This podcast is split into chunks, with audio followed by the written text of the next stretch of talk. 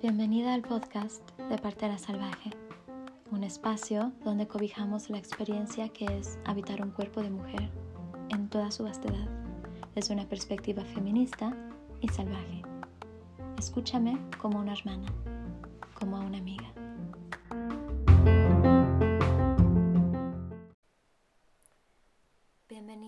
Otro día conmigo.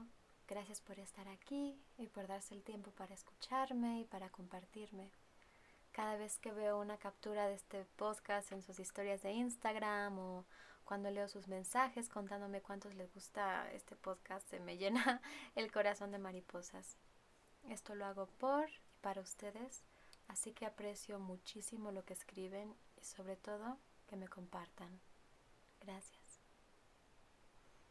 Este podcast lo iba a grabar y publicar hace ya varios días, pero me dio gripa y me quedé sin voz así que salió hasta hoy. Una disculpa por eso. Pero ya a partir de hoy me pongo al día y retomamos los podcasts semanales. ¿Eres feminista? Esta es una pregunta que me hice por mucho tiempo en la adolescencia y siempre tenía respuestas tajantes. Sí, claro que lo soy. O no, soy humanista. En ambos casos no entendía bien qué significaba el feminismo, incluso cuando lo aceptaba y me nombraba una feminista total. En el primer ejemplo solo pensaba que era un título y ya, una estampilla que indicaba que creía en la igualdad y ya. En el segundo ejemplo era aún más ignorante y pensaba que el feminismo era lo mismo que el machismo, pero al revés. qué vergüenza. Pero después de muchas lecturas, de mil errores, después de un ensayo del que me arrepiento muchísimo, después de mil pláticas, mil libros y de conocer cara a cara y platicar con mil maravillosas mujeres, después de mil experiencias hermosas y horribles, finalmente puedo decir que me siento muy cómoda en mi feminismo o en mis feminismos.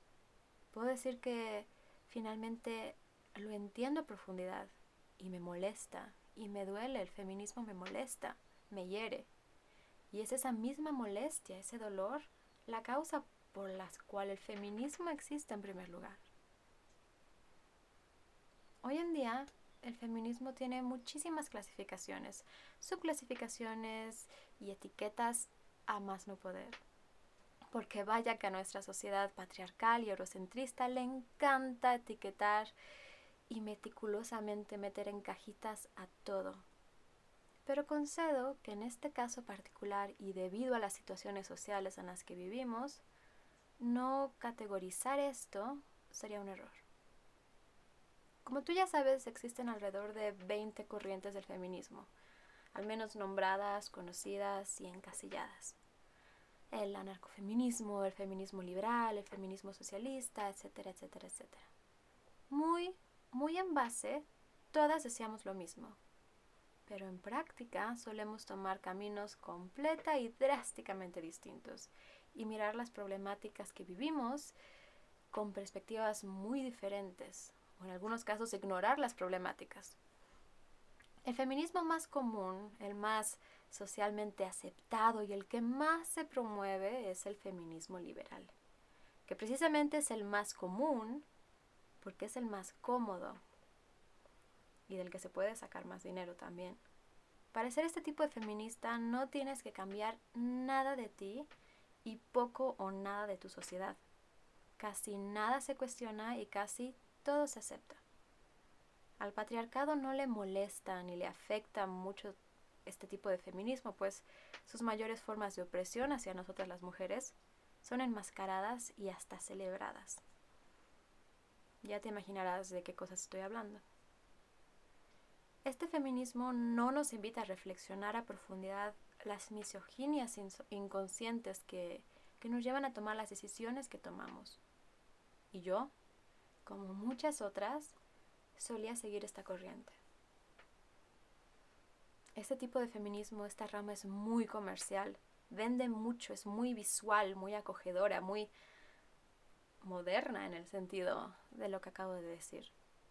Ha sido fabricada para ser lo que es, pero pues eso es una historia muy larga para otro día. Hoy no podría estar más drásticamente alejada del feminismo liberal. Y hoy concuerdo con cuatro o incluso cinco corrientes que son las que te compartiré muy brevemente el día de hoy. Primero está el feminismo radical, a cuyas seguidoras nos suelen llamar, entre comillas, radfems. El nombre de esta corriente asusta mucho, pues la palabra radical es terriblemente malentendida. La verdad es que la palabra radical proviene del, del, latín y su significado es de la raíz.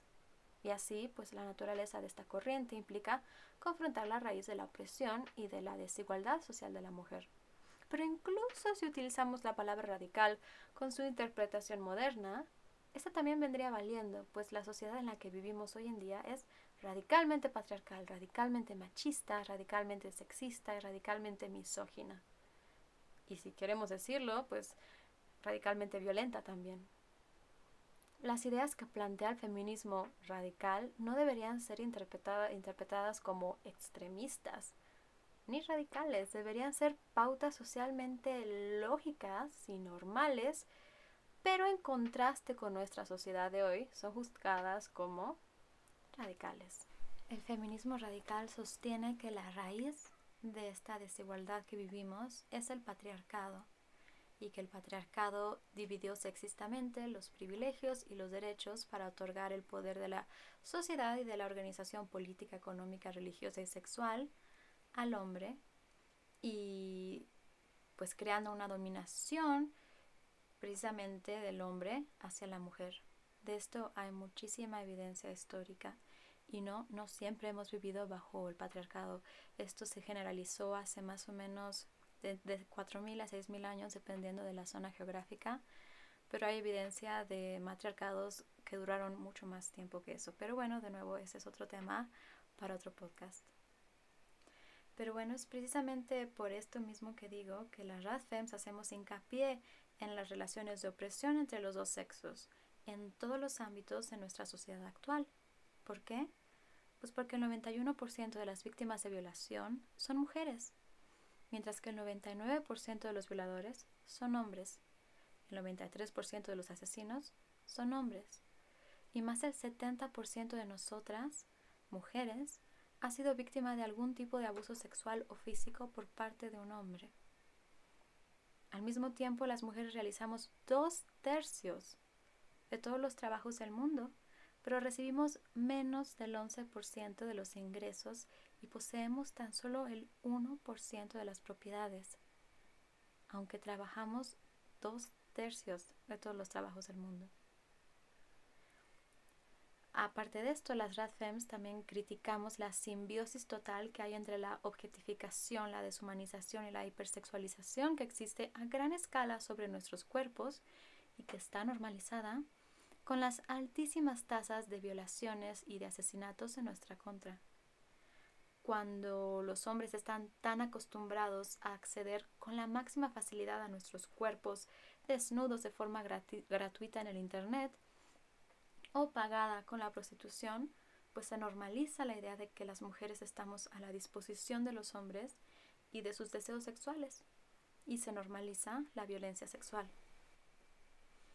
Recordemos que más del 90%, 90% del porno línea muestra agresión física contra las mujeres y más del 50% muestra agresión verbal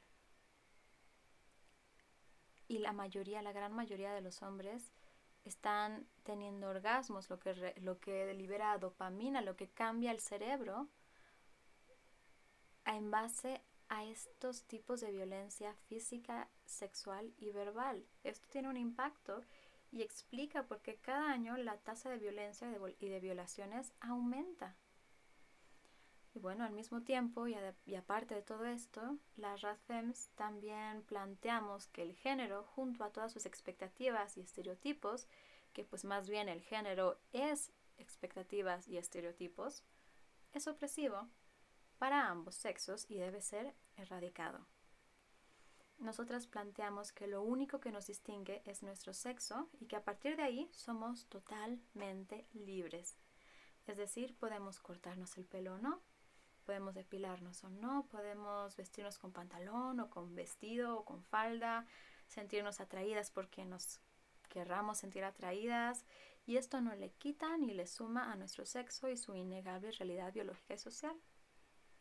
En resumen, el feminismo radical es abolicionista. Abolicionista de género, de la prostitución, de la pornografía, del alquiler de vientres y de toda otra forma de cosificación de la mujer. Pues mientras nuestros cuerpos sigan siendo propiedad pública, no existirá la equidad. Lo que me lleva a la segunda corriente, que es el feminismo abolicionista. Y pues describe una sección del feminismo radical que se concentra en esto mismo que acabamos de platicar. La abolición de todos estos sistemas que son los pilares primarios de nuestra opresión. El alquiler de vientres, que explota de forma reproductiva a mujeres de bajos recursos, haciéndolas pasar por la indescriptiblemente horripilante separación madre-bebé para poder darle un hijo a una pareja de nivel socioeconómico mucho más alto. Otra cosa que se desea abolir es la explotación sexual en todas sus formas, el género y sus expectativas y estereotipos sexistas, como ya dijimos, y otras formas de opresión que depredan y rapiñan de nuestra biología, de nuestra anatomía y de nuestro pues estatus social que bajo el patriarcado es, entre comillas, inferior. Y bueno, posteriormente seguimos con estas otras tres corrientes en las que también creo y yo sigo fielmente. La siguiente que se me antoja eh, contarles es el ecofeminismo. El ecofeminismo quizás es, es mi tipo de feminismo favorito, se me hace tan hermoso, tan puro. ¿Y qué es? Pues básicamente esto. Es el movimiento que ve una conexión entre la explotación y la violación del mundo natural y la subordinación y la opresión de las mujeres. Es decir, la idea de que nuestra sociedad machista es el mismo mecanismo el que violenta, explota y oprime a las mujeres, el que violenta, explota y destruye la naturaleza. Es decir, el patriarcado en una pirámide pone al hombre arriba y abajo a la mujer y a la naturaleza. Y pues el ecofeminismo Em, cree o enseña que en una sociedad matriarcal pues sería una sociedad mucho más ecológica y de esto hay cientos de ejemplos tanto históricos como actuales en muchas tribus africanas y en muchas también comunidades de la India hay maravillosos ejemplos de cómo sí sociedades matriarcales pueden ser muchísimo mejores para el mismo para la misma sociedad tanto para hombres y para mujeres como para el ecosistema ¿Por qué? Porque el ecofeminismo no ve una pirámide, ve un círculo en que mujer, hombre y naturaleza están al mismo nivel. Recordemos que como decíamos hace ratito, los hombres son el 99% de los agresores, los abusadores, los violadores y los asesinos del mundo, así como los dueños del 90 y pico por ciento de las propiedades de tierra en el planeta y los principales líderes políticos y religiosos del mundo también. Sin embargo, la teoría ecofeminista no plantea que el ser hombre sea malo, ni tampoco que las mujeres deberían reinar sobre los hombres. No, simplemente plantea que el capitalismo, el patriarcado y el machismo son los principales causantes de los problemas que enfrenta nuestra humanidad. Y que la solución implica pues adaptar sociedades que vean equidad entre hombres, mujeres y naturaleza. Suena bonito, ¿no? Y pues bueno, esta, esta rama del feminismo va muy unida con esta otra rama, que es la que les voy a platicar ahora, eh, que se llama feminismo antiespecista. Esta es la rama del feminismo que plantea que en el patriarcado se oprime y se explota a las mujeres en general sin importar la especie. Piensa, en la industria animal, ¿quiénes son quienes se llevan la peor parte? Las hembras. A ellas las violan, las hacen parir sin cesar, les quitan a sus crías apenas nacen y luego le roban sea la leche o los huevos, repetidas veces antes de matarlas. Al igual que en el ecofeminismo, aquí también se plantea la idea de que en el patriarcado las mujeres y los animales somos considerados seres inferiores a los hombres, seres que se pueden violentar, violar, usar, mercantilizar y, desechar una vez que ya no somos de uso. Como decía la maravillosa escritora y activista afroamericana feminista que a quien les recomiendo mucho que, que lean, de nombre Alice Walker, ella decía, los animales del mundo existen por sus propias razones, no fueron hechos para los humanos, del mismo modo en que los negros no fueron hechos para los blancos o las mujeres para los hombres. Y es que el especismo y el patriarcado se refuerzan y se avivan mutuamente. Es decir, si las opresiones de las mujeres y de los animales están interconectadas, pues entonces las luchas correspondientes deberían estarlo también. En este caso, el feminismo y el veganismo, por ejemplo.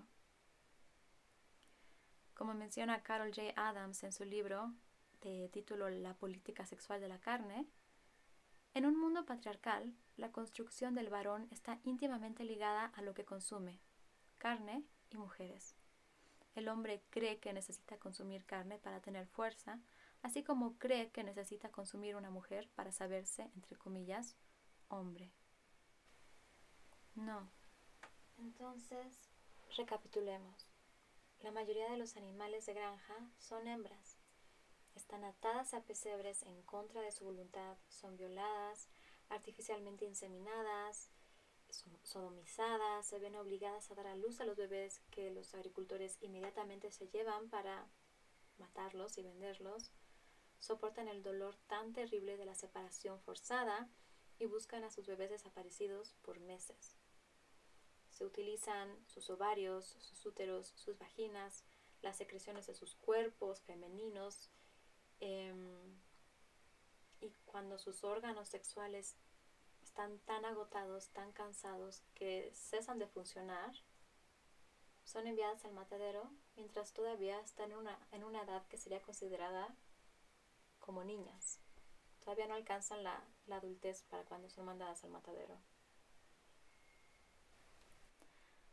Pero bueno, finalmente concluyamos ya con el último tipo de feminismo eh, con el que me identifico mucho y es el lesbofeminismo. Lesbos era una isla de gran importancia cultural en la antigua Grecia, como muchos de ustedes ya saben. Ahí vivía una poeta llamada Safo, a quien Platón llamó la séptima musa. Ella escribía poemas que celebraban a otras mujeres y alababan a las distintas diosas de su mitología. Safo sentía un profundo amor hacia la mujer y enseñaba su arte a toda mujer quien deseara aprenderlo. Y de forma similar, el lesbofeminismo pretende que la sororidad sea la base cuasi absoluta de la vida de la mujer, de cualquier mujer. El lesbofeminismo nos invita a cuestionar nuestras relaciones en general para descubrir que todas, en la mayoría de los casos, priorizamos nuestras relaciones con los hombres antes que nuestras relaciones con mujeres, sean novios, maestros, padres, hasta políticos, artistas, etcétera, etcétera. Y una vez que hacemos esto y que descubrimos esto, pues nos pide, el, el lesbofeminismo nos pide que prioricemos nuestras relaciones con mujeres, no abandonando nunca a nuestras amigas por el novio, por ejemplo. Y esto llega incluso más allá de las relaciones interpersonales, va al arte, al entretenimiento, a todo lo que consumimos. Hay tanta arte hecha por mujeres y muy poca sobrevive el recuerdo público hace poco tomé un curso sobre, sobre historia del arte desde la perspectiva de la mujer y quedé abierta de tantas artistas tan maravillosas al nivel de cualquier otro pintor, escultor que te puedas imaginar. Y todas esas artistas fueron olvidadas y sus obras o olvidadas o asumidas por otros artistas hombres. Es horrible y pasa hoy en día. Entonces, pues el lesbofeminismo nos invita a leer a autoras mujeres, a escuchar a músicas, a ver películas de directoras, a consumir su arte y a, a compartirlo, a alzarlo, creando un mundo de sororidad máxima. Y pues claro, a cuestionar también la heteronormatividad y a explorar con nuestra vasta sexualidad que, como sabemos, y muy al contrario de los hombres, que ellos son solo heteros, homos o bi y ya, nosotras tenemos una sexualidad total y permanentemente maleable. Pero bueno, esto es todo por hoy. ¿Qué te pareció el episodio? ¿Cuál, cuál es tu rama del feminismo favorita, con cuál te identificas tú. ¿Eres feminista para empezar? Mándame un audio, un audio por Instagram para poder reproducirlo en el siguiente episodio que además será un episodio brutal en, la que, en el que revelaré el millonario negocio de las placentas. bueno, muchas gracias. Les mando un abrazo y nos vemos la próxima semana.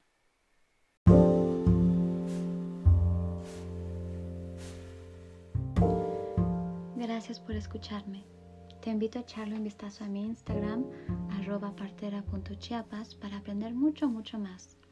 Y no dudes en comunicarte conmigo si tienes interés en mis acompañamientos uno a uno, mis terapias y consultas, mis distintos talleres y preparaciones o en mi libro electrónico Secretos para una fertilidad óptima. Si te gustó este episodio, compártelo en tus historias y etiquétame. Me encantaría saber qué piensas.